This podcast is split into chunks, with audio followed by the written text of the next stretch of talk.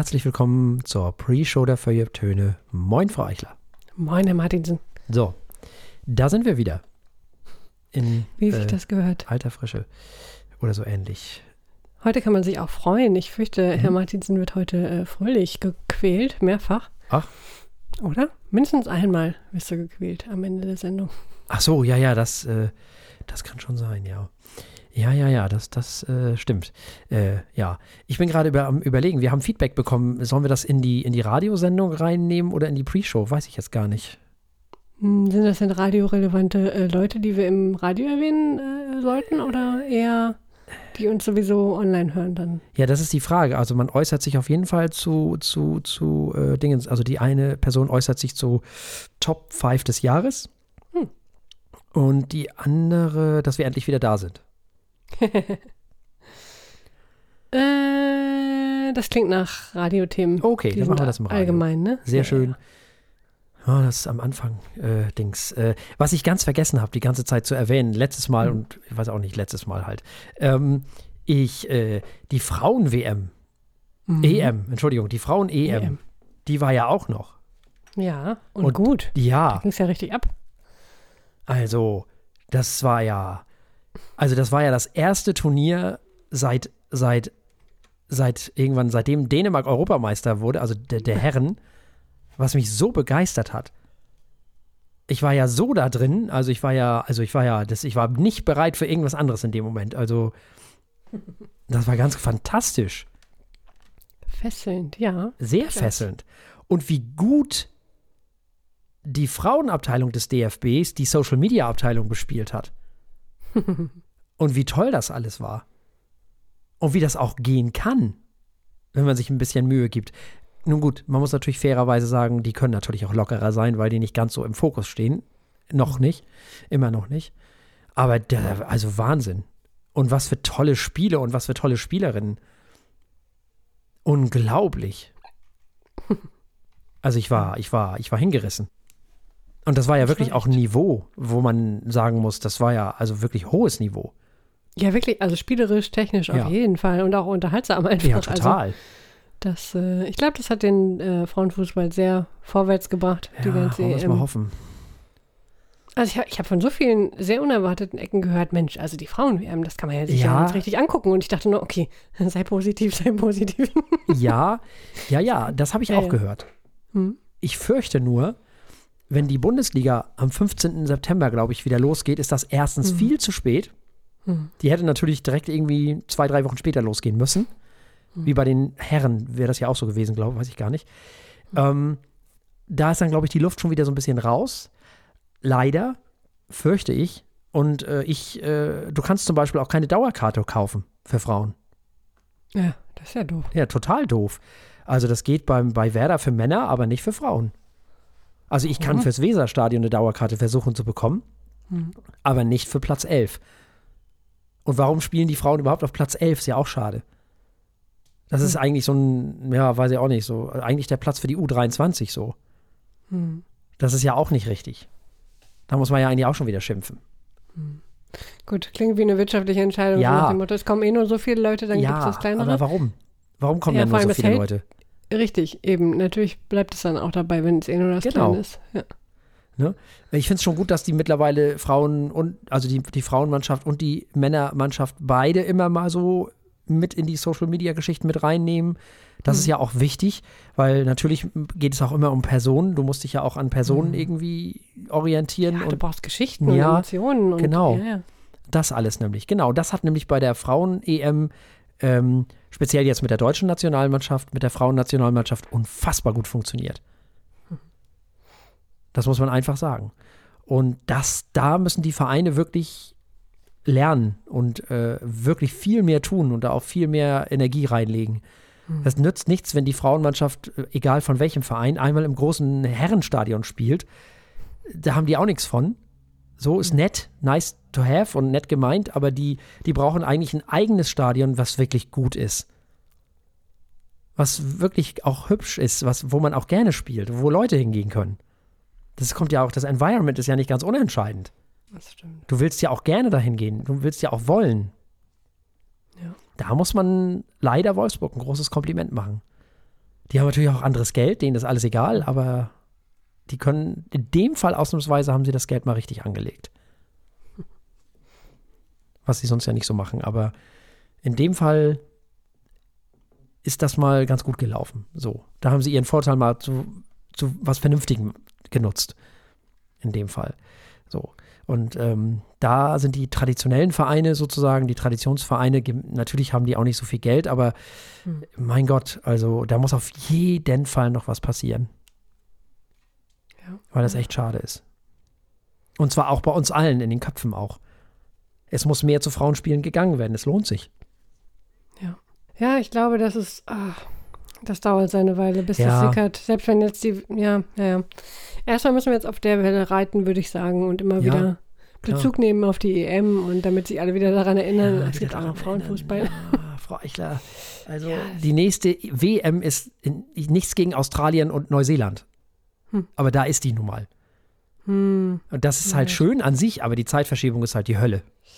Ja. ja? Doof. Und da sind wir schon wieder, weiß ich nicht, ob das jeder mitmacht. So. Hm. Ich hoffe es. Ich hoffe es. Ich hoffe natürlich auch, dass die Dänen besser abschließen äh, als, als, dieses Mal. Also eine Penela Harder reicht halt nicht. Ne? das ist halt auch schwierig. Hm. Aber was haben die für eine tolle Mannschaft gehabt? Die, die, die deutsche Nationalmannschaft hat eine fantastische Mannschaft gehabt einfach und hat sie immer noch. Ja, äh, wirklich. Wirklich toll. Kann man nicht anders sagen. Hat sehr viel Spaß gemacht. Wollte ich nur noch mal sagen. Das war so cool. Das war richtig gut. oh ja. Richtig, richtig gut.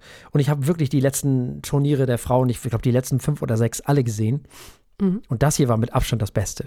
Also da kann mir keiner mehr was von Niveau erzählen oder irgendwie so. Das äh, ist schon ziemlich. Nein, ziemlich Ach, also handwerklich sind die da echt. Also, ja, richtig. Gut. Mittlerweile mithalten. Ja, ja. ja, Richtig gut. Das hat richtig, richtig, richtig Spaß gemacht.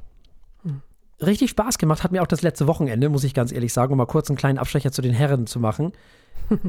Werder Bremen äh, hat Historisches geleistet, indem sie nämlich in der 89. Minute angefangen haben, Tore zu schießen. also das war echt Wahnsinn. Das ist ich musste sehr daran denken, äh, wie, wie ich manchmal anfange, Hausarbeiten zu schreiben. Erstmal gucken, was Sache ist und dann plötzlich feststellen, Moment, wir verlieren, scheiße. Ja, so ungefähr. Und dann zack, zack, zack, okay, alles klar, 3, 2, wunderbar. Ja, wirklich unfassbar. Aber man war ja auch die ganze Zeit besser. Hm, das hm. ist also total verdient auch noch gewesen, aber boah, das war schon echt, das hat, das, das, das, das war, das ist eine völlig neue Dimension an Wahnsinn. Wirklich. Schon sehr krass. Sie haben sich aber gefreut, meine Güte. Das ist ja, ja. schön zu sehen. Ja, ja. Klar, das sind ja auch extreme Emotionen. Ne? Du liegst 0 ja, zu 2 zurück, hast mit dem Spiel abgeschlossen. Mhm. Da muss ich der Mannschaft ein Riesenkompliment machen, wenn du dann noch an dich glaubst. Und dann, du musst das ja auch wollen, sonst schaffst du es. Eben, äh, nicht aufgeben, sondern nochmal richtig genau. reinhauen. Das ist schon. Pff. Das ist schon ein Mörder. Gut, echt. Und dann auch noch gegen, gegen Dortmund, das ist ja keine Laufkundschaft. Das kann man so sagen, ja. Also. und als Aufsteiger und überhaupt. Und also, mhm. Wahnsinn. Richtig gut. Mhm. Richtig. Ich nehme an, in Bremen war richtig Halligalli dann. ja, in Bremen weiß ich nicht, aber die waren ja in mhm. Dortmund. Ja. Hm? In dem, in dem Dingsbums-Stadion da, wie ist das, Signal Iduna hm. Park oder so ähnlich. Ja. Ähm, ja. Genau. Äh, kann ich mir vorstellen, ja. Das auf jeden mhm. Fall. Man hat auf jeden Fall tagelang gefeiert. Also die, die man, äh, bei Twitter, die ganzen Podcasts überschlugen sich natürlich vor Freude. Also alle, auch die Spieler natürlich. Mhm. Klar. Mhm. Das ist schon echt ja, schön. Also äh, was ich daran interessant finde, ist natürlich wieder typisch deutsch, in dem Fall wirklich typisch deutsch. Was wird aber jetzt für ein Narrativ draus gemacht? Also, hm. du hast zwei Möglichkeiten, die Geschichte zu erzählen. Die erste Geschichte ist, Werder hat drei Tore geschossen und hat Historisches geleistet. Das mhm. ist die eine. Gibt aber natürlich auch noch die andere Perspektive, die ich lediglich aus Sicht der BVB-Fans verstehen kann, nämlich, dass der BVB eine historische Niederlage erlitten hat und dass der BVB verloren hat. Das ist aber völlig egal. Ja. Weil die haben damit nichts zu tun eigentlich in diesem Fall. Nö, die haben ja äh, zwei Tore geschossen und ähm, ja. gut gespielt und fast gewonnen. Ich meine, das könnte man auch so schreiben. So, ähm, das, das ist eben das Geile wieder, das, das Negative, das gewinnt. Hm. Also es ist Dortmund, was verloren hat, nicht Bremen, was gewonnen hat. Ach das ja, wenn man die Leute aufstacheln kann. Ja, Die klar. armen Dortmunder, ha, klar. das wurde ihnen geklaut, ja. Hm. Ja, mag sein. Ach, es ist alles schwierig. Ja. Sowas nervt mich aber. Weil es die falsche, das ist die falsche Geschichte, die da erzählt wird. Hm. Weil die haben ja nichts geleistet. In dem Moment. Hm. Außer eben gepennt oder wie auch immer. So. Oder gar nicht gewusst, was los ist. Ich glaube, natürlich, ich verstehe schon. Also, siehst du nochmal, aus, Dortmund, aus Dortmunder Sicht, als, als Fan vom BVB, totale Verstä totales Verständnis. Ne? Also, ich würde wahrscheinlich verrückt werden. Als Dortmund-Fan würde ich wahrscheinlich die, den Glauben an die Welt verlieren. Aber Was meinst du, wie viele Leute in der 88. Minute äh, gegangen sind und gedacht haben, ja, super. nee, falsch. Die Leute sind in der, Bier, ne? nach dem 2 zu 2 gegangen. Was ich Hm. total assi finde, übrigens. Ja, ja, sehr. Also nicht die Fans in der, in der Dingskurve, was ist das, Süd? Südkorea, ja. Ja. Hm. aber äh, einige andere so. Ne? Dort- Dortmund ist so groß mittlerweile mit ihrem 70.000 Stadion. Da sind natürlich auch viele Opernglas-Fans so und Event-Fans. Und die denken dann natürlich, oh nee, komm, haben wir genug gesehen, lass mal zum Auto, kommen wir schneller nach Hause. genau. Ja, die haben sich dann gefreut, äh, nicht. Ja, aber das sind ja. nicht die, die sind ja, das ist ja egal. Nee, nee, es geht mir schon um die in Anführungszeichen echten Fans. Also ich kann schon verstehen, dass die den Glauben an alles verlieren, so in dem Moment. Und wahrscheinlich denken, Gott, um Himmels Willen, lass mich wach werden. Das ist ein ganz schlimmer Albtraum hier gerade so, ne? Verständlich. Ja, das kann ich schon nachvollziehen. Aber nicht von irgendwelchen anderen Leuten, die damit nichts zu tun haben. Das, das kann nicht sein. Das ist verkehrt. Schade, schade, schade ist das alles. Ja. Dortmund wird noch genug gewinnen in, diesem, in dieser Saison. Das, da, das wird schon. Äh, da, da, die brauchen wir sich, glaube ich, ja, keine also Sorgen machen. Mitleid habe ich nicht mit denen. Nee, ich das ist auch schon. Keine Sorge, keine Sorge. Nee, nee, ich auch nicht. Die haben, die, die gewinnen eh wieder 30 Millionen Spiele und gut ist. Ja. Haben ja genug Leute da. Die haben auch genug Geld, sich diese Leute zu kaufen. Man soll sich mal nicht beschweren. Mhm. Also, alles gut. Sieht in Schalke schon wieder ganz anders aus. Die tun mir schon eher leid. Die sind ja auch mit aufgestiegen. Mhm. Mit uns zusammen. Und ich glaube, haben heute 1 zu 6 verloren oder irgendwie so. Was natürlich auch mittelprächtig bitter ist. Übel, ja. Sehr Ja. übel. Nicht gut. Gegen Union, ich weiß gar nicht. ah, Oder, eh, ach, ich kann mir auch nichts merken. Alles, Ja, Union, glaube ich, habe vorhin die Schlagzeilen Ah, okay. gesehen. Ähm, ja, das ist schwierig. Das ist nicht so gut. Ja. Das ist schwierig. Egal. Genug vom Fußball. Mhm. Äh, ich habe auch sonst nichts. Doch, besternt die Feuilletöne. Oh ja, auf zu Spotify oder wo auch Ja. immer ihr Podcast hört. Genau. Ja, ja, ja, gebt uns Sterne. Genau, gebt uns Sterne. Liebt uns, besternt uns, liked uns, überall in allen Medien, sozialen Dingsies und so. Äh, das alles. Ist auch gar nicht so schwer, wobei man muss uns gehört haben. aber dann kann man Sterne vergeben. Ja, aber selbstverständlich muss man, muss uns sowieso gehört haben, finde ich. Also das, das, das, Sonst hat man ja auch unseren äh, Aufruf gerade nicht, aber ja. Ja, Ja, auch das, aber man muss uns sowieso Finde ich gehört haben, finde ich. Ja. Man muss uns mal gehört. Feuilletöne muss man einfach mal gehört haben. Also das. So ist es. So ist es. Gut. Äh, apropos, ja, apropos was eigentlich? Apropos schwierig? Lass uns mal in die Sendung. Hm. Ah, Nein. Nein, wird eine gute Sendung. Nein, nein. Ich will hier keinen vertreiben. Hm. So. Wir hüpfen mal rüber. Ja, mach mal hüpf.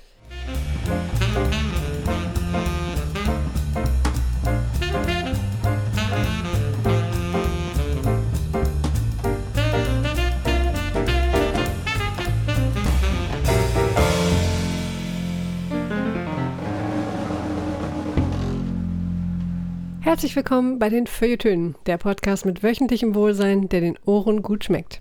Und wir haben, wie immer, drei Alben für euch dabei. Zuerst hören wir die Post-Hardcore-Kanadier von Alexis on Fire. Die sind nach 13 Jahren wieder da und machen, was sie wollen. Dann hören wir die Stadionrocker von Shinedown. Die liefern uns ein Konzeptalbum über so ziemlich alle Probleme der Welt. Mhm. Und dann hören wir noch was ganz anderes, nämlich den Pianisten Asher Ian Armstrong. Der gönnt uns die späten Werke von Brahms. Alle, die uns nicht über OKW hören, können uns anschließend wieder begleiten bei der Verkostung eines Weines. Wir haben heute mal was ganz anderes dabei, nämlich einen Blanc de Blanc aus dem Hause äh, Casa Vinicola Botta. Und das ist ein Schaumwein und de dementsprechend werden wir beide leiden. Also bleibt bis zum Ende dran und äh, hört uns diesen Wein verkosten und äh, an der Kohlensäure zugrunde gehen. Ja, ist es nicht und gar ein Prosecco? Es ist gar ein Prosecco, ja, ne? ein Bio-Prosecco, ja. Ja, ja, ja. ja, ja. Mhm. Das musste ich auch mit Schrecken feststellen, aber Warum? er sah so hübsch aus. Gut. Nein, ist gut. Es ist einfach ein so sagen wir mal, popkulturell ja. schwierig assoziiertes Getränk. Aber wenn Aber sowas aus einer Flasche kommt mit so einem Dingsi, mit so einem Korken und so, dann ist ja. das schon okay, dann ist das schon. Ja, das hat schon. Dann heißt es halt nur anders, aber im Grunde genommen auch nicht so viel anders als ein Champagner, also. So ist es, so ist es.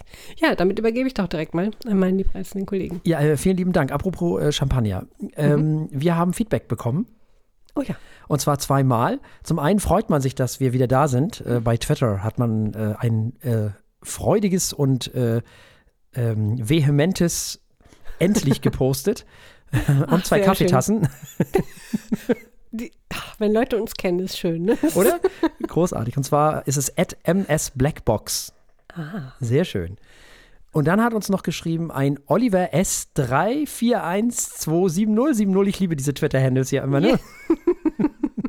ähm, der geschrieben hat, dass Interpol für ihn ein klarer Fall für seine Top 10, äh, Top 5 des Jahres sind. Uh. Und dass sich aber eventuell auch Warpaint da wiederfinden. Und da, glaube ich, sind wir beide ja ganz weit weg. Das ist interessant. Ja, spannend. Schön. Das bringt mich jetzt allerdings dazu, danke für den Hinweis, äh, das Ganze nochmal anzuhören. Also wenn unsere Hörer ähm, davon so überzeugt sind, dann äh, muss da noch zwei, dreimal reingehört werden vor dem Ende des Jahres. So viel steht fest.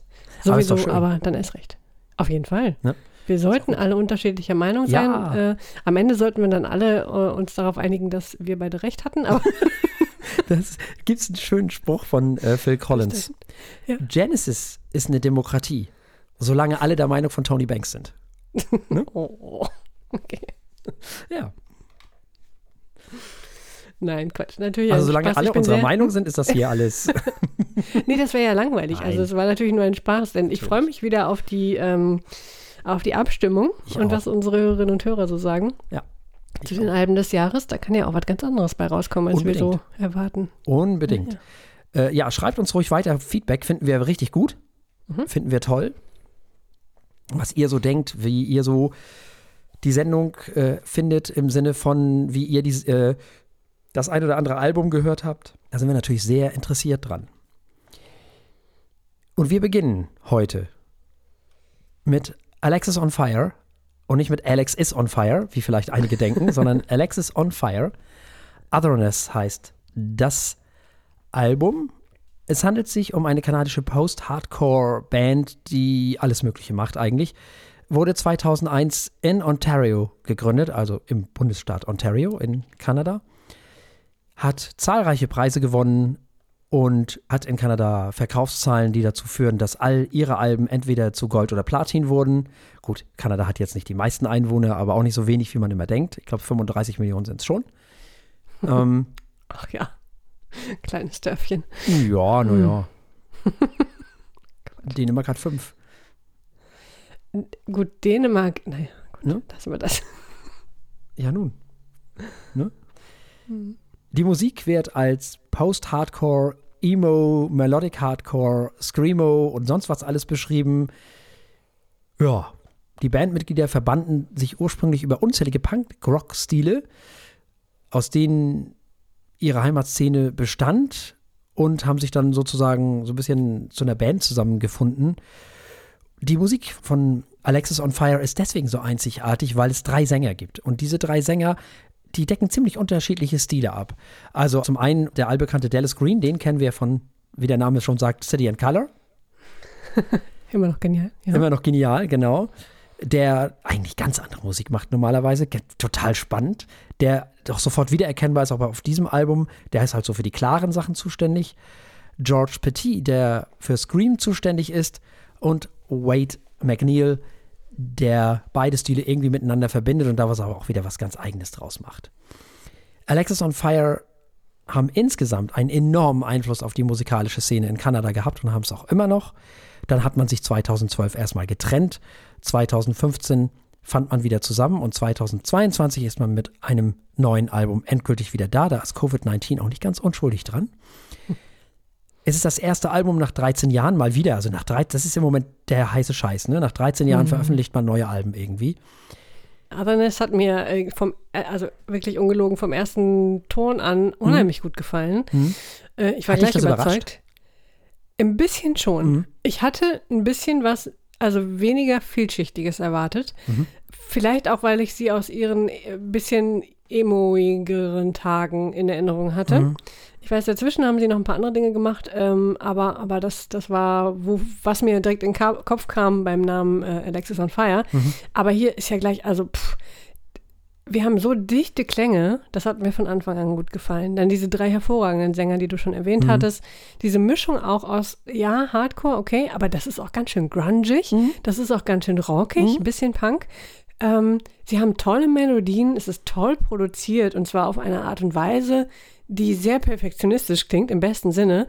Ähm, ich habe das Gefühl, da ist wirklich jeder Sound genau da, wo er sein soll ähm, und auch mit einem hervorragenden Timing. Und das ist mir immer wieder aufgefallen. Äh, und dann haben sie noch den, diesen letzten Song auf dem Album World Stops Turning, der tatsächlich klingt wie der Soundtrack zu äh, der Welt, die aufhört, sich zu drehen, äh, was einen dann auch emotional richtig mitnimmt und das Ganze aber auch so schön abschließt. Äh, Wahnsinn. Also wirklich vom ersten bis zum letzten Ton unheimlich tolles Album, hat mich sofort überzeugt. Und gleichzeitig habe ich erst gar nicht gemerkt, wie sehr dieses Album eigentlich aus der Zeit gefallen ist. Hm. Denn diese, also gerade Hardcore und Post-Hardcore macht ja im Moment gerade was ganz anderes. Ähm, wird viel elektronischer, wird viel poppiger. Und das machen die aber gar nicht sondern ähm, aber gleichzeitig, äh, es klingt ja trotzdem nicht altbacken. Vielleicht ist das jetzt nur für meine Ohren so, weil diese Sounds, die sie hier äh, hervorbringen, das Grungige, das Rockige, dieses ähm, äh, Nullerjahre Hardcore-Korige, was so ein bisschen damit drin ist, ähm, das ist natürlich für meine Ohren zu Hause. Aber sie machen das so gut. Das fällt überhaupt nicht auf. dass es eigentlich jetzt gar nicht so das Neueste vom Neuen ist. Muss es ja auch gar nicht sein. Ähm, es klingt einfach, als hätten sie da total Bock drauf gehabt, genau das jetzt zu machen. Das hat eine gewisse Dringlichkeit, zumindest musikalisch auf jeden Fall. Und das hört man einfach raus. Das ist, hat mir richtig Spaß gemacht. Ja. Die Band hat für das neue Album sowohl Pop als auch den Punk-Anteil so ein bisschen zusammengestampft. Und stattdessen, hast du ja auch schon gesagt, hört man ziemlich abgehangenen Rock und Grunge und immer wieder so, was auch teilweise so ein bisschen an Queens of the Stone Age, äh, Stone Age ja, erinnert. Total. Gemäßigtes Tempo, ausladende Klanglandschaften bekommt man als Bonus noch obendrauf. Ja, und dann kommt dieser Song, den unsere RadiohörerInnen schon hören durften, nämlich Sans Soleil, der hauptsächlich von Dallas Green gesungen wird und dann ist plötzlich auf einmal alles ganz anders und man denkt so, ach, guck mal hier, City and Color. ja, kann man natürlich nicht ganz ver, ver, verhindern, dass man mhm. sofort daran denkt. Ne? Mm, und überhaupt lebt das Album zum einen von der musikalischen Abwechslung und zum anderen von der stimmlichen Vielfalt. Das alleine ist schon spannend. Die Melodien sind fantastisch, die Produktion ist richtig gut, hast du auch schon gesagt. Es geht um dunkle Momente und wie sie dann doch wieder hell wurden. Das Album ist abwechslungsreich. Das alles ist wirklich wunderbar miteinander verwoben. So macht Musik hören richtig Spaß. Und man hört übrigens sofort, welche Stücke Dallas Green komponierte. äh, Blue Spade ist so eines, finde ich. Hm. Es werden immer wieder ganz unterschiedliche Atmosphären geschaffen. Das Album macht unfassbar viel Spaß, finde ich es hat, ja, oder es ist so ein bisschen, als würde man die Musik der Nuller nehmen und sie so eine Art äh, Frischzellenkur unterziehen. Und das ist ganz fantastisch gelungen. Und das ist so viel besser als dieser ganze schlimme Kram aus, also dieser Zeit, Ende der 90er, Anfang der Nuller, dieser ganze schlimme Limp Biscuit GmbH und KKG Unsinn, dieser ganze fürchterliche Quatsch, den wir überhaupt gar nicht gebrauchten und nie gebraucht haben. Ganz, ganz schlimme Musik ist das alles. Ähm, ja, wirklich. Das hier, das hat Substanz. Das mhm. ist unfassbar gut. Und ich hatte sehr viel Freude mit diesem Album, muss ich ganz ehrlich sagen. Äh, überraschend, ähm, muss ich auch dazu sagen. Mir gibt es eigentlich gar nicht dazu zu sagen, außer, dass wir dieses Album bewerten dürfen auf unserer Skala von steht, läuft und rennt. Ja, das rennt. Da hm? habe ich nichts anderes zu, zu sagen. Ja, muss ich auch sagen. Also hervorragend, ich bin hingerissen. Rennt. Ja. Champagner. Also. Da passt er wieder. Ja. Wir haben gehört das Album Otherness von Alexis on Fire. Und es gab ein Rent von Frau Eichler und ein Rent von mir. Und damit kommen wir zu etwas ziemlich anderem. Ja. Relativ. Ähm, kommt darauf an, wie tief man äh, äh in, in, den rockigen Genres drinsteckt. Mhm. Äh, fühlt sich auf jeden Fall anders an. Wir sind bei Shinedown. Shinedown ist eine amerikanische Rockband aus Florida, die 2001 gegründet wurde. Und nach einigen Besetzungswechseln besteht die Band jetzt aus Sänger Brent Smith, den kennt man vielleicht aus einigen Kontexten, Barry Kirch und Zach Myers an der Gitarre und besser Bassistenname ever, Eric Bass. Großartig, oder? Also, der hatte auch einfach keine andere Wahl. Ähm, die Band hat sieben Studioalben bisher veröffentlicht und mehr als zehn Millionen Platten verkauft. Ist also kommerziell sehr erfolgreich. Ähm, wir haben jetzt Planet Zero dabei. Das ist das siebte Studioalbum, wurde im Juli 2022 gerade veröffentlicht.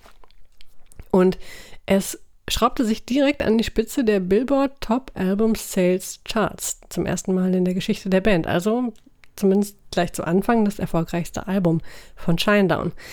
Planet Zero wurde von Eric Bass auch produziert. Der mhm. hat auch schon Attention Attention, das letzte Album, produziert. Und das Ganze wurde, oh Wunder, während der Covid-19-Pandemie geschrieben und aufgenommen. Davon haben wir, glaube ich, in diesem Jahr noch, noch ein paar. Exemplare. Ja, und ich fürchte, von denen werden wir im nächsten Jahr auch wieder ein paar haben. Oh ja, die kommen jetzt alle gerade raus. Ähm, aber immerhin, sie bringen uns ja auch eine Menge Reunions und mhm. äh, neu, äh, äh, neue Ideen. Ja. ja. Planet Zero, der, der Titel spricht schon darauf an, das berührt ähm, Themen. Planet Zero, der Name spricht schon davon. Es ist äh, leider, muss ich dazu sagen, ein Konzeptalbum. Ähm, und zwar eines eben über all die Dinge, die gerade so schief laufen. Äh, hauptsächlich natürlich, dass der ähm, Planet weniger bewohnbar wird ähm, für uns und all die Dinge, die damit zusammenhängen, aber auch einige, äh, ja, solche Dinge wie Social Media und allgemeine Panik der Menschheit. Also was wird auf diesem Album kritisiert? Definitiv ist Shinedown, dafür sind sie auch ein bisschen bekannt, aber hier sind sie ganz besonders wütend auf all die Dinge, die da draußen passieren. Ja, Herr Martinsen, was sagen Sie dazu? Es ist ein bisschen viel Stadionrock, oder? Ich hatte die Befürchtung, das wird ein bisschen schwer zu hören. Ja, ich weiß gar nicht, äh, um noch mal kurz auf diese Geschichte zurückzukommen. Mhm. Äh, es haben ja viele Leute Angst, dass es jetzt im Herbst wieder so richtig in die falsche, also was heißt in die falsche Richtung, also dass das, dieses Covid-19 noch mal richtig zurückkommt und mhm. es gibt ja auch schon Anzeichen dafür, die Politik ist ja schon dabei zu gucken, was man nicht wieder alles so ein bisschen verschärfen muss und so. Mhm. Und da hat die Kultur ganz große Angst davor. Mhm. Also das könnte ganz vielen Menschen ganz böse, böse, böse wehtun. Äh, das wollte ich dazu nur gesagt haben. Äh, deswegen glaube ich, dass uns nämlich im nächsten Jahr noch mehr Covid-19-Alben beschieden sein werden, weil es nämlich in mhm. diesem Jahr wahrscheinlich auch wieder sehr schwierig werden wird. Ja. also die Anzeichen mehren sich, das wollte ich damit nur sagen. Ja, das ist alles sehr viel poppiger, als ich es erwartet habe. Also wenn man so von dem, von, von ähm, Alexis on Fire kommt, ist das hier sehr viel poppiger. Ja, hm, erstaunlich. Ja, ne? Äh, damit habe ich gar nicht gerechnet, muss ich ganz ehrlich sagen. Hübsche Melodien, ganz schön pathetisch bisweilen, ne? wenn man so Daylight mhm. hört zum Beispiel. Mhm. Ähm, es geht um nicht mehr vorhandene Empathie. Ähm, es geht, ja, also man muss sagen, insgesamt ist man mit der Gesamtsituation nicht im Einklang. So viel kann man, glaube ich, äh, sagen. Und tatsächlich ist die Produktion nicht so dick, wie es für dieses Genre üblich ist. Man hat ja darauf hingewiesen, dass man äh, dieses Album etwas transparenter produziert hat. Das war wohl wichtig, irgendwie habe ich gelesen in irgendeinem Interview. In America Burning geht es um die aktuellen Zustände in den USA, die sich in Chaos, Aufständen und Gewalt zu verlieren scheint. Also da ist man auch dann politisch ähm, eben aktiv. Es geht um Social Media, hast du ja schon gesagt, und dessen Auswirkungen auf unser aller Psyche. Äh, es geht um Ängste und das Gefühl, anders zu sein und nicht dazuzugehören. Auch kein neues Thema im Rock oder Pop oder wie auch immer, aber eben darum geht es auch. Eine Menge Gesellschaftskritik ist also auf diesem Album zu finden. Ja, und typisch für amerikanische KünstlerInnen geht das direkt und ohne Umwege über Ironie und Sarkasmus, sondern eben ja direkt äh, in your face sozusagen. Also von, ne, so. Äh, es scheint, als hätte sich Shinedown die gesamte Wut und Frustration die sich so in den letzten beiden Jahren angestaut hat, auf eine Platte äh, gepackt. So, das haben sie sich so vorgenommen und das haben sie wohl auch hingekriegt. Und für die, die jetzt denken, oha, wieder so eine Band, die alles doof findet, nee, ja, ist auch typisch amerikanisch, ich weiß, aber da kommt dann natürlich auch wieder so ein bisschen der Optimismus durch, äh, was so unsere amerikanischen Freunde angeht. Ähm, da, der, der Optimismus darf natürlich nicht sofort äh, zu kurz kommen und äh, an das Gute glaubt man natürlich trotzdem und dass das trotzdem noch in der Welt ist und wenn man das doch nur erkennen möchte und so weiter. Also sehr USA-like, könnte man sagen. Mhm. Insgesamt ist das also quasi so eine Reise durch die Erlebnisse der vergangenen beiden Jahre, die die Band so durchlebte und was sie da so zu sagen hat und was sie dazu eben an Reflexionen mitgebracht hat. Immer wieder mal so ein bisschen pathetisch, aber okay. Insgesamt gibt es durchaus auch Ohrwurmpotenzial, ist auch schön. Ist für mich ein okayes Album. Mhm. Ach, schön. Da hatte ich, hatte ich befürchtet, dass es, äh, dass es schlimmer ausfällt. Ich war erstmal ähm, relativ verwundert, hm. gleich zu Anfang. Denn sie fangen mit diesen Synthes an. Hm. Ich dachte, Moment, habe ich mich verklickt? Was ist. Ja, ja, das, dachte, das kommt jetzt Shinedown. Genau, mit poppig. Hm. Äh, gleichzeitig, wenn du sagst poppig, natürlich, ich meine im Vergleich zu äh, Alexis on Fire auf jeden Fall, aber hm. äh, gleichzeitig ist es selbst für Shinedown eigentlich ein echt heavy Album. Mhm. Also okay. die hauen schon ganz schön in die Seiten. Okay, ich ähm, muss dazu hm? sagen, ich kannte die vorher nicht. Ah, okay. Ja, mhm. gut. Ähm, Gerade Planet Zero finde ich, oder zumindest für die Songs, die ich bisher von Shinedown oder Alben, die ich von Shinedown kenne, äh, ist gerade Planet Zero eigentlich relativ mh, hm, repräsentativ. Also äh, es ist heavy, es, ist, es geht ins Ohr, aber was sie auf diesem Album und auch bei dem Song Planet Zero machen, was ich vorher nicht so sehr von ihnen kannte, ist äh, ein bisschen mutiger damit zu sein, den Rhythmus zwischendurch zu brechen, mal ein paar unerwartete Harmonien zu benutzen äh, und das Ganze ein bisschen, zumindest ein bisschen künstlerischer zu machen. Natürlich ist es trotzdem noch extrem radiotauglich, äh, zumindest fürs Rockradio. Ähm, und, und geht gut ins Ohr. Und das Muster zieht sich so durchs ganze Album. Es ist schon sehr unverwechselbar Shinedown. Ich meine, man kann äh, Brent Smith auch, finde ich, von der Stimme her einfach sehr gut wiedererkennen. Und ich glaube, all die Dinge, die Leute an Shinedown mögen, die findet man hier auch. Äh, und auch die Dinge, die Leute an Shinedown nicht mögen, findet man hier auch. Äh, nur sie trauen sich mehr und sie bringen auch ein paar neue Sounds mit rein, die ich sonst jetzt nicht so bei ihnen erwartet hätte, aber zum Positiven. Mm. Und das gilt auch für die durchs Album hier und da gestreuten Balladen. Wer Shinedown mag, wird sie wahrscheinlich mögen. Auch wer Leute wie zum Beispiel Rage Against mag, wird diese Balladen mögen. Ähm, allerdings kann ich mir auch vorstellen, dass Leute, die diese, diese, diesen Pathos nicht so gut abkönnen, spätestens dann abschalten. Also bei A Symptom of Being Human, wo wir gleich äh, zumindest für die Radiohörer auch noch reinhören, setzen später Streicher ein. Da dachte ich, Nickelback sind kurz auferstanden aus den, irgendwie aus den Nullern. Hm. Äh, irgendjemand hat die Box nicht richtig zugemacht. Äh, fürchterliche Band. Fürchterlich. Also da habe ich echt kurz die Kopfhörer abgenommen und laut gelacht, weil ich dachte, das meint er jetzt nicht ernst. Das könnte ich jetzt nicht ernst meinen. Aber gut, ihr, äh, liebe RadiohörerInnen, ihr könnt das gleich mal äh, äh live hören. Dann wiederum, zum Rauschmeißer, der heißt What You Wanted. Da waren die Streicher dann wieder irgendwie cool, auch ganz anders. Mhm. Äh, und, und dieses leicht kitschige oder, oder dieser Pathos, den du ja auch ein paar Mal angesprochen hast, äh, der kann auch echt unterhaltsam sein. Der kann für echte Ohrwürmer sorgen. Ja, ähm, ja das ja. ja und ja. und äh, äh, das finde ich, das hat auch seinen Platz. Wenn man diese leicht kitschigen, pathetischen Rock-Sachen richtig gut macht, und ich finde, Scheinen und können das auch ziemlich gut, dann ist das auch gute Musik. Das hat halt seinen, das hat seinen Platz. Und es gehört auch gerade zum, zum, ähm, zum Classic Rock, zum Heavy Metal gehört dieser Pathos auch einfach dazu. Den will man auch haben. Also das äh, soll da ruhig rein. Ja, und weil es in, im Jahre 2022 erschienen ist, müssen wir es natürlich auch bewerten. Ja, das ist ein gutes Album, das läuft. Das läuft, ja, da schließe ich mich an. Das läuft. Ich war positiv überrascht von vielen Dingen. Äh, erheitert von anderen Dingen. Ähm, das rennt nicht, aber das läuft. Kann man sich durchaus antun. Für alle Liebhaber des Stadionrock auf jeden Fall eine Empfehlung. Sehr schön. Und wo wir gerade bei Erheiterung sind, wir werden demnächst was von Brahms besprechen. Also heute besprechen wir auch was von Brahms, da kommen wir gleich zu. Aber wir werden demnächst die Symphonien von Brahms besprechen. Und da gibt es auch, mm. glaube ich, den ein oder anderen Schmunzler und den ein oder anderen Lacher.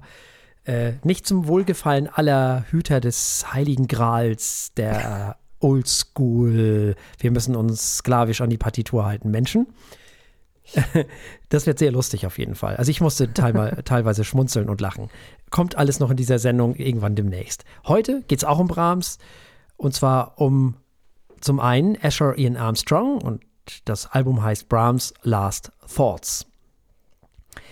Nun, Asher Ian Armstrong ist ein amerikanischer Pianist. Er hat mehrere internationale Wettbewerbe gewonnen und promovierte an der Musikfakultät der University of Toronto. Er unterrichtet und lehrt zurzeit an der Universität von Arkansas. Brahms, nicht ganz unbekannt, lebte in der Zeit von 1833 bis 1897. Er war Komponist, Pianist und Dirigent. Er komponierte für Sinfonieorchester, für Kammerensembles, für Klavier, für Orgel, für Stimme und Chor, hat also auch Lieder komponiert. Guten Abend, gute Nacht ist wahrscheinlich so sein Hit, was das angeht. Als virtuoser Pianist brachte er viele seiner eigenen Werke zur Uraufführung. Er arbeitete mit führenden Künstlern seiner Zeit zusammen, darunter natürlich die Pianistin Clara Schumann, dessen bester Freund er war und sie natürlich dann entsprechend auch seine beste Freundin und dem Geiger Josef Joachim, mit dem er auch eng befreundet war. Brahms wurde sowohl von seinen Zeitgenossen als auch später als zum einen Traditionalist und zum anderen als Erneuerer angesehen. Das führte dazu, dass seine Kompositionen zum einen von sehr unterschiedlichen Persönlichkeiten, wie zum einen Arnold Schönberg, der sich ja auf ihn berufen hat und bezogen hat und ja bei ihm auch angesetzt hat und das fortentwickelt hat, auf der einen Seite, oder eben auch Edward Elgar oder auch Edward Greek, die alle begeistert waren von ihm. Andere wiederum ja, waren nicht ganz so begeistert von ihm, darunter unter anderem Richard Wagner oder auch Gustav Mahler war kein großer Freund von ihm. Wir hören heute zum einen die sieben Fantasien, Opus 116, die im Sommer 1892 komponiert wurden, also ziemlich spät in seinem Leben. Und im Anschluss vier Klavierstücke Opus 119 noch ein Jahr später, also aus dem Jahr 1893 und sechs der elf Choralvorspiele Opus 122 aus dem Jahr 1896, also ein Jahr vor seinem Tod. Ja, mal wieder was ganz anderes. Das ist doch auch schön, dass wir ja? einfach mal in den Genres so wunderbar springen können. Aber auch Asher Ian Armstrong hat mich ganz schön beeindruckt. Also mhm. technisch ist er ja echt atemberaubend. Ähm, er spielt vieles recht groß und episch, aber dann an den richtigen Stellen auch wieder einfühlsam und sehr nah. Ähm, und das ist mir vor allem hängen geblieben. Das klingt wie eine Aufnahme, die eine sehr starke Verbindung, eine tiefe Verbindung zu Brahms herstellt oder zu diesen Stücken zumindest herstellt. Ähm, und ich würde jetzt mal in, äh, Asher Ian Armstrong unterstellen, dass er dem auch einfach persönlich sehr, sehr verbunden ist, weil es einfach so, so, so nah und zutiefst gefühlt klingt. Ähm, das ist mir, ist, ist mir gleich unter die Haut gegangen. Also wirklich toll gespielt. Ja, ich habe natürlich mal wieder Vergleich gehört. Ich habe ja die Gesamt, das Gesamtwerk von, von Brahms äh, gespielt von Julius Katchen. Mhm.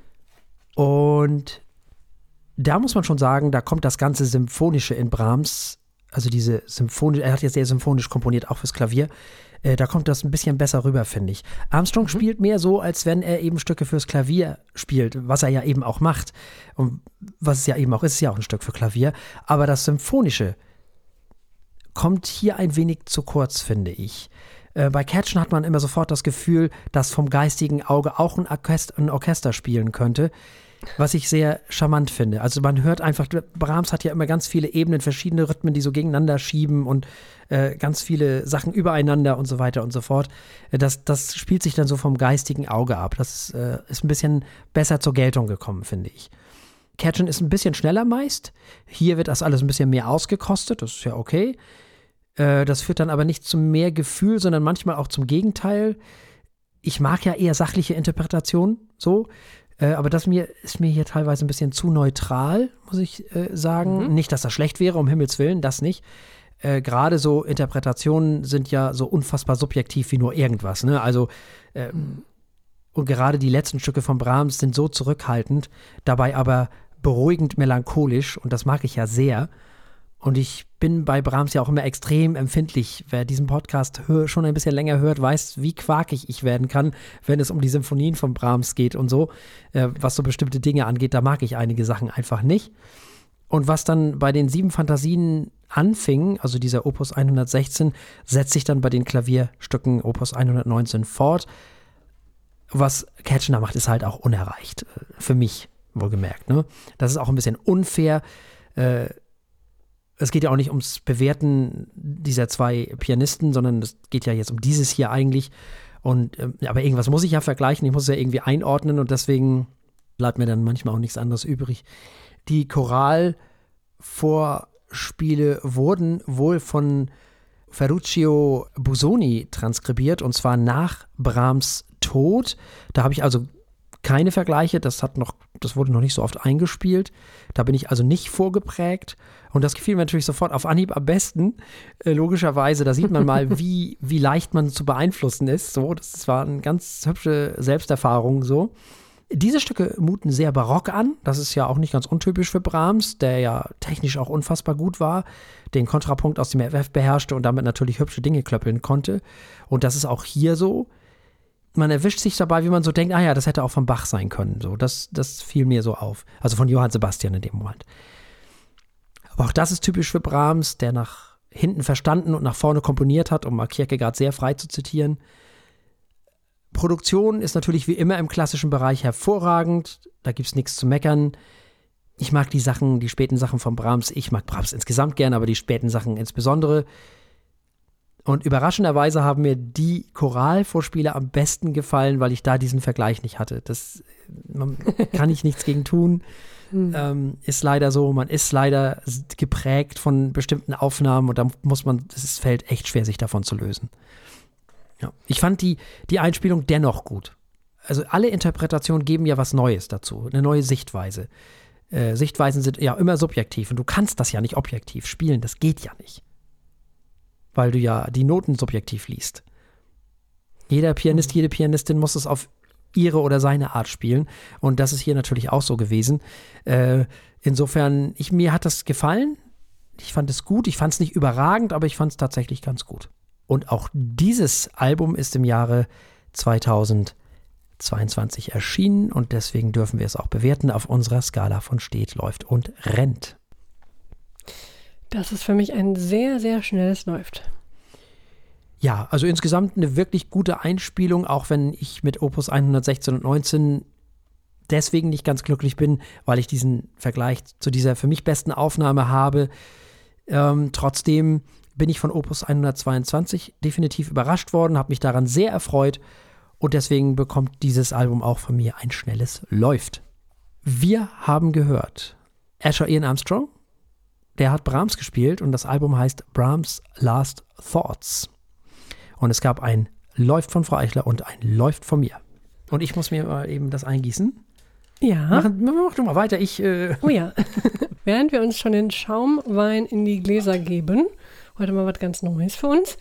Ähm, wir wenden uns dem Wein zu, in diesem Fall dem, wie gesagt, Schaumwein, dem Prosecco. Wir sind im Weingut Casa Vinicola Botta. Das wurde 1928 von Carlo und Maria Botta in der Weinregion Venetien gegründet, also auch nicht weit von Venedig, und wird derzeit in dritter Generation geführt. Laut eigener Aussage werden traditionelle italienische Weinherstellungstechniken mit moderner Technik kombiniert. Gut, wer sagt das nicht von sich? Ähm, der französische Ausdruck Blanc de Blanc, denn so einen Wein haben wir hier vor uns, über, bedeutet übersetzt Weißwein aus weißen Rebsorten. Anscheinend gibt es da auch andere. Und es handelt sich um 100% Chardonnay-Trauben. Mhm. Und Chardonnay ist ja nun wirklich die Rebsorte, die für Schaumwein äh, eigentlich immer herhalten muss. Jo. Nicht zuletzt in der Champagne für den berühmten Champagner. Mhm. In diesem Fall wie gesagt, auch nur Chardonnay. Die Trauben wurden in Apulien auf Weinbergen in bis zu 300 Metern Höhe auf kalkhaltigen Böden angebaut. Die Ernte erfolgt dann von Hand, immer schön früh morgens. Und der Wein reift drei Monate lang in Barriques aus französischer Eiche.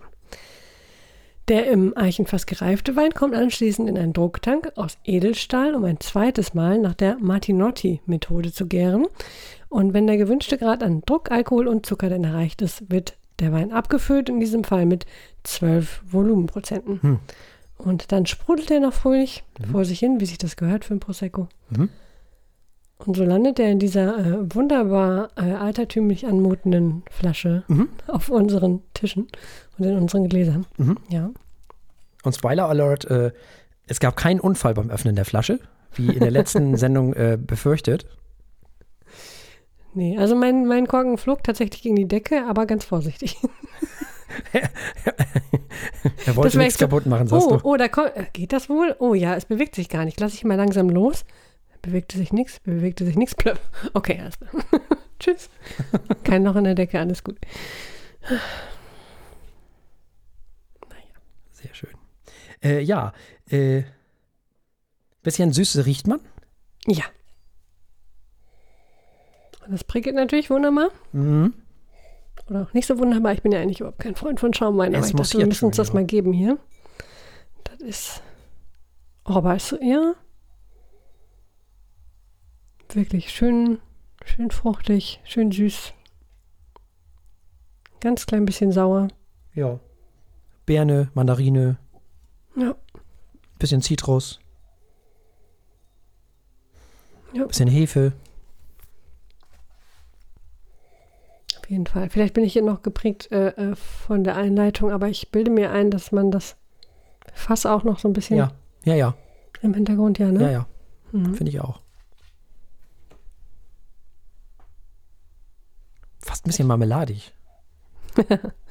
ja, so äh, helle Marmelade. Ja, ja, ja. Mhm. Ja. Essen ja auch viel zu wenig Leute. Es gibt so leckere helle Marmelade. Ja. Immer alle mit ihrer Kirsche und Erdbeere. Ich meine, die hat auch ihren Platz, aber. Voll. Quitte ist voll oh, toll. Quitte, oh ja, ich wollte gerade sagen. Ah, oh, Quittenmarmelade. Ah, lecker. Ach ja. Hm.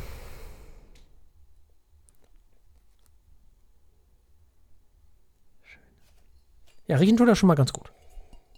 Das stimmt. Äh, die Farbe ist äh, also eigentlich nicht als Bernstein zu bezeichnen, nee. sondern absolut hell, also wie man sich das so bei Sekt, Champagner und ja, sonst ja. wie ja, vorstellen kann. Schön hellgelb. Hm, ich trinke den natürlich standesgemäß nicht aus dem äh, Sektglas, sondern mhm. aus dem ganz normalen. Ich habe auch ein normales Weinglas. Aus diesem Gabriel-Glas. Ja, genau. Ja, äh, sollen wir mal probieren? Ja. Ja, dann. Ach Gott, äh, ähm, ja, irgendwas mit Salut, Salute oder sowas. Nee, war das nicht Chin Chin oder so? Chin Chin. Nee, ja, haben wir das nicht falsch gesagt? Ach, haben wir das falsch, gesagt? gesagt? Ich weiß auch nicht mehr. Warte mal. Ach, das ist auch wieder Niederland. Ach, Kinder, nee, ich weiß nicht, also. Also Saluti gibt es tatsächlich. Aha. Anscheinend, aber Chin Chin gibt es auch. Ja, dann wunderbar, dann sagen wir das. Das klingt doch schöner. Ne? Ja. Ja, dann Chin Chin. Chin Chin.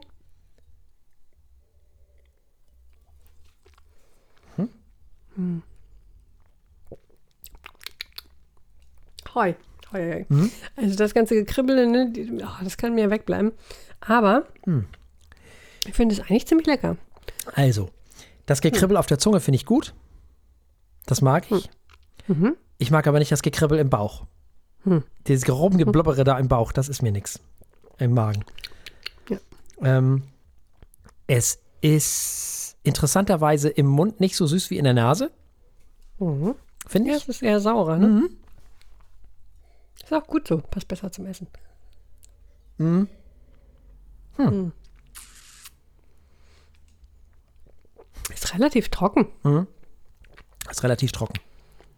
Bleibt so richtig trocken im Mund. Ja. Ist ja ganz interessant, wie die Italiener innerhalb von kürzester Zeit es geschafft haben, den Prosecco, Prosecco, ich musste das einmal so sagen, ähm, wirklich auch wieder ähm, zum einen natürlich immer noch in diesen, wird das ja immer in diesen Dosen abgefüllt und so weiter und so fort. Aber die Italiener haben wirklich eine Qualitätsoffensive gestartet und ähm, haben versucht sozusagen den teuren, also den guten Prosecco wieder nach vorne zu bringen und, und äh, international wieder dahin zu bringen, wo er eigentlich hingehört. Und ich glaube, so Weine wie dieser, die tragen dann dazu bei, ne? Also Weine, Schaumweine wie ja. dieser. Ja. Die eben nicht auf, auf, weiß ich nicht, Quietsch, süß und pappsüße Quietschbonbon gemacht wurde, so, ne?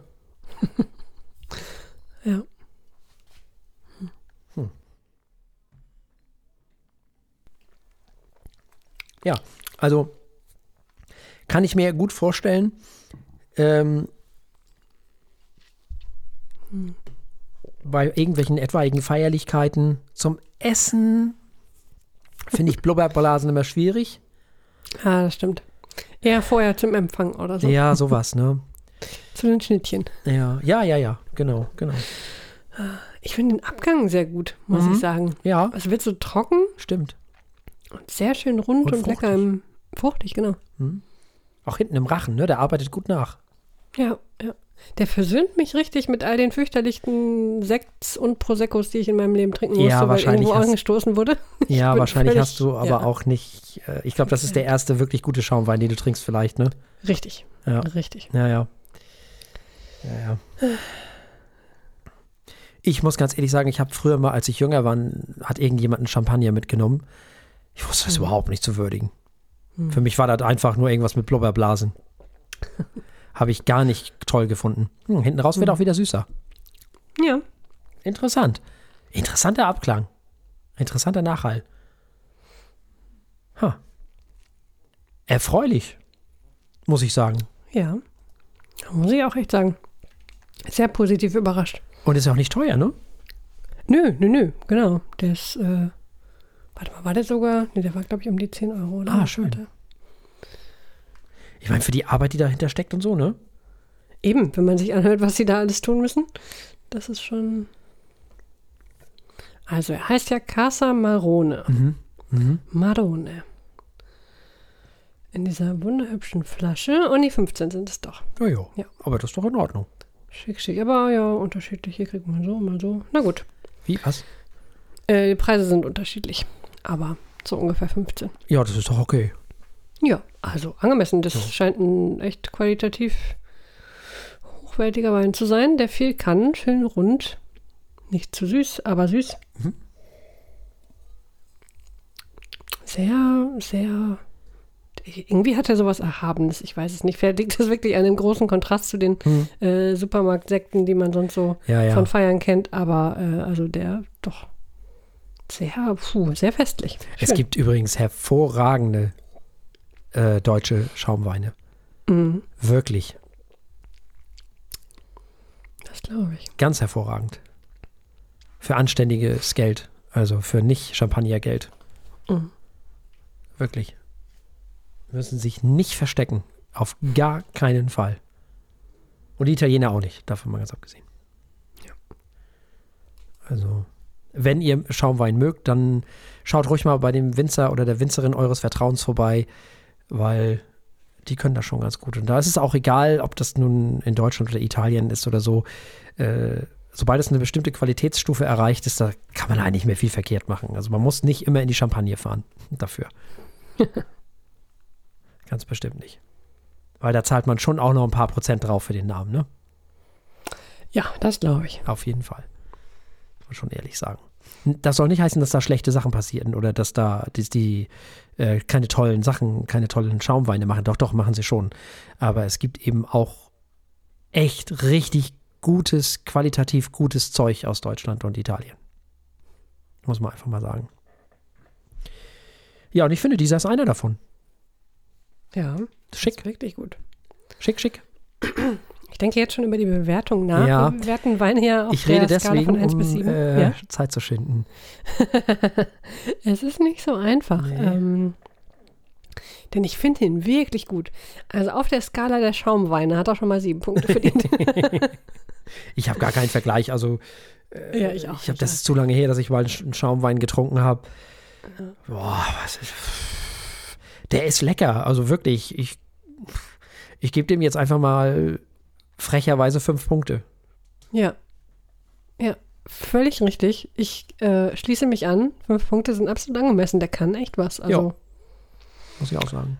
Sehr schön. Das heißt, der Casa Marone, äh, Blanc de Blanc, äh, ja, Brut, Brut, Brü, Oder äh, Brut, nee, ist ja ich weiß Italien, ne? Sonst Ist ja Italien, aber Blanc de Blanc ist ja französisch. Ah, Ja, ist ja französisch, Gut. ne? Bleiben wir bei Casa Marone, so findet ihr den nämlich auch. Ja. Also Casa Vinicola Botta Casa Marone. So kann man den auch googeln. Mhm. Äh, der hat sieben Punkte, äh, sieben, genau, jetzt bin ich. Oh Gott. Der hat fünf Punkte von der Martinsen und fünf Punkte von mir bekommen. Mhm. So. Und damit sind wir ans Ende auch dieser Sendung angekommen und selbstverständlich haben wir auch das nächste Mal wieder drei Alben und einen Wein. Oh ja. In der nächsten Woche starten wir gleich mit der Klassik. Wir starten mit dem Rundfunk-Sinfonieorchester Berlin, Johannes Kalitzke, Jonathan Powell und sie spielen Winterberg, die Orchestral Works. Dann machen wir ein, ein, also eine große, ich, ich liebe unsere Genrewechsel, wunderbar. Denn dann hören wir Voivod mit Synchro Anarchy. Sehr schön. Wunderbar. Und dann, man muss ja dazu sagen, das ist ja im Grunde nur unser Musikgeschmack, ne? Mhm. Es ist, als hätten wir geplant äh, nach äh, Wi- Winterberg Orchestral Works. Was ist das äh, auf genau der anderen Seite der Skala, wenn man Genres auf einer Skala anordnen könnte? Okay.